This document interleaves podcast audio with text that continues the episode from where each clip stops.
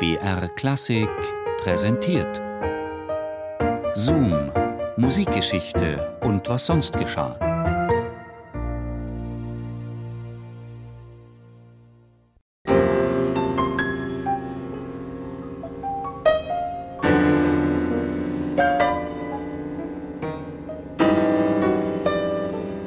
München im Sommer 1983.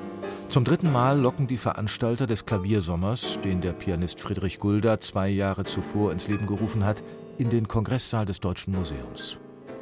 An diesem 16. Juli geht es allerdings um mehr als nur um Grenzüberschreitungen zwischen Klassik und Jazz. Der amerikanische Pianist Chick Corea, der eben noch die Verbindung zwischen Johannes Brahms und Thelonious Monk sinnfällig zu machen versucht hat, kommt am Ende seines Programms spontan auf die Idee, mit seinem Kollegen aus dem Ostblock, Rodion Schedrin, zu improvisieren. Und tatsächlich, der aus Moskau eingeladene russische Pianist, der unter den Zuhörern sitzt, lässt sich darauf ein. Ich habe Erinnerungen, ich war im Saal und Chikare war auf dem Bühne und hat gesagt, äh, Rodion Schedrin, mein Kollege, hier in dem Publikum und bitte kommen zu mir auf dem Bühne und wir spielen und improvisieren zusammen. Und ich war ziemlich mutig. ich komme auf der Bühne. Das, glaube ich, war interessant für beide, für Chick und für mich auch. Das war Intuition zwischen zwei Musikern und zwei Piano. Keine Planung, gar nichts.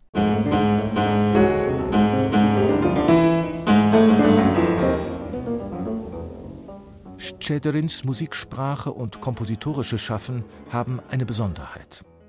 Wie der Amerikaner Chick ist der Russe neben der Motivik und Rhythmik, die er in der heimatlichen Volksmusik findet, von der Musik Spaniens fasziniert. Scedrin findet sie in Tangos und anderen Werken des Komponisten Isaac Albeniz. Und das liegt in seiner Kindheit begründet.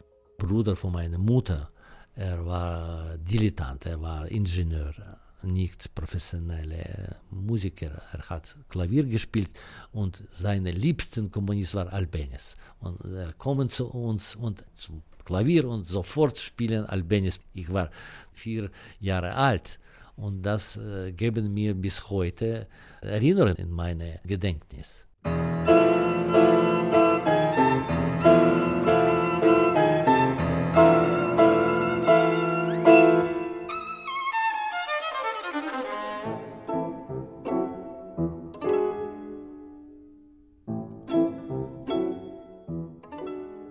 Seinen ersten großen Erfolg erlebt der am 16. Dezember 1932 geborene Rodion Schedrin mit seiner Carmen Suite. Er schreibt sie 1967 für ein einaktiges Ballett des Moskauer Bolschoi-Theaters. Eine Widmung auch an seine Frau Maja Plisetskaja, die dort als prima Ballerina wirkt.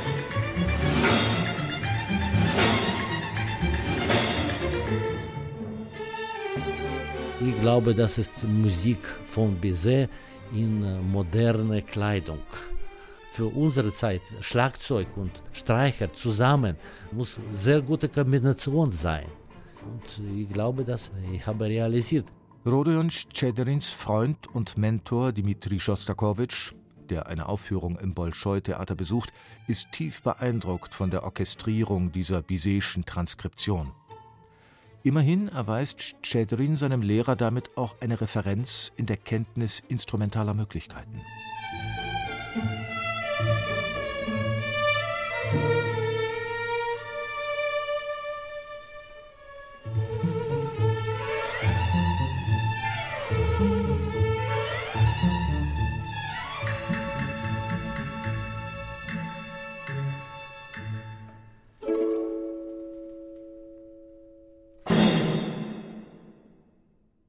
Das war immer Idee von Schostakowitsch. Jede Möglichkeit, jedes Instrument ein bisschen spielen. Nicht jede, ja, aber Schlagzeug oder Kontrabass oder äh, Trompet oder Klarinett, das ist, äh, ich habe schon ein bisschen, ein bisschen, ein bisschen, ein bisschen gespielt. Die politische Führung in Moskau zeigt sich über Schedrins Musik weniger erfreut.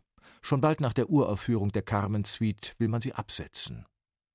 Aber Schostakowitsch, der selbst noch zu Stalins Zeiten schlimmste Repressalien erlebt hatte, eilt dem jungen Komponisten erfolgreich zu Hilfe. Beide sehen sich in der Tradition russischer Musik, nur eben nicht in der kulturpolitischen Tradition sowjetischer Parteifunktionäre. Ja, wir haben die gleiche Herz, die gleiche Körper, die gleiche Augen, die gleiche Ohren. Und Schostakowitsch und Schaponin, meine äh, Lehrer, waren sehr gute Freunde. Sehr gute Freunde. Beide waren aus Petersburg. Und bis heute Moskau ist Hauptstadt. Aber sehr wichtigste Tradition in die Kunst, in die Musik, Theater, bis heute in Petersburg. Und Tradition immer muss sein. Das ist normale Entwicklung, glaube ich. Und äh, ich glaube, äh, ich habe ein bisschen diese Linien aus Glasunow durch äh, meine Lehrer Schaporin und Schostakowitsch zu heutiger Zeit. In seinem 1992 komponierten Stalin-Cocktail blickt Schäderin auf die schlimmste Zeit innenpolitischer Repression zurück, verzerrt ein populäres Lied zum Lobe Stalins mit den ihm eigenen kompositorischen Mitteln.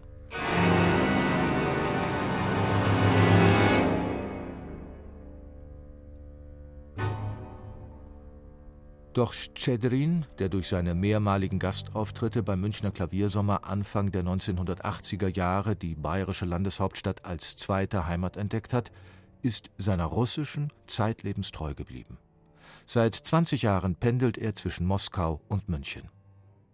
Sein Verhältnis zur zeitgenössischen Musikszene bringt er mit einem weisen Satz auf den Punkt. Ich glaube, unser Leben ist so kurz, wir ähm, muss äh, nicht nur experimentieren, wir müssen auch ein bisschen denken über die nächste Komponistengenerationen. Warum nicht?